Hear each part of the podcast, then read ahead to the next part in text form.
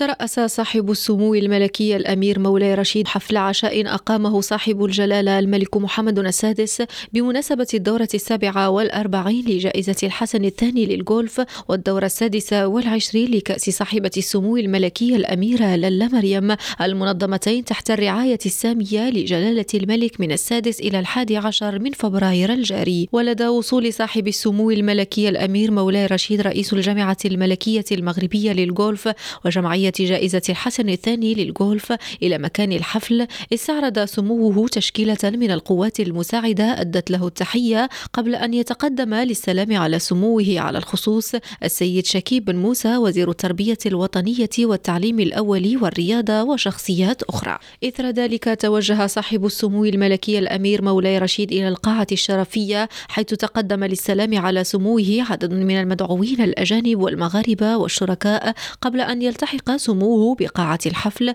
حيث تم في مستهله عرض شريط يؤرخ لمسار الدورة السابعة والأربعين لجائزة الحسن الثاني للغولف والدورة السادسة والعشرين لكأس صاحبة السمو الملكي الأميرة للا مريم.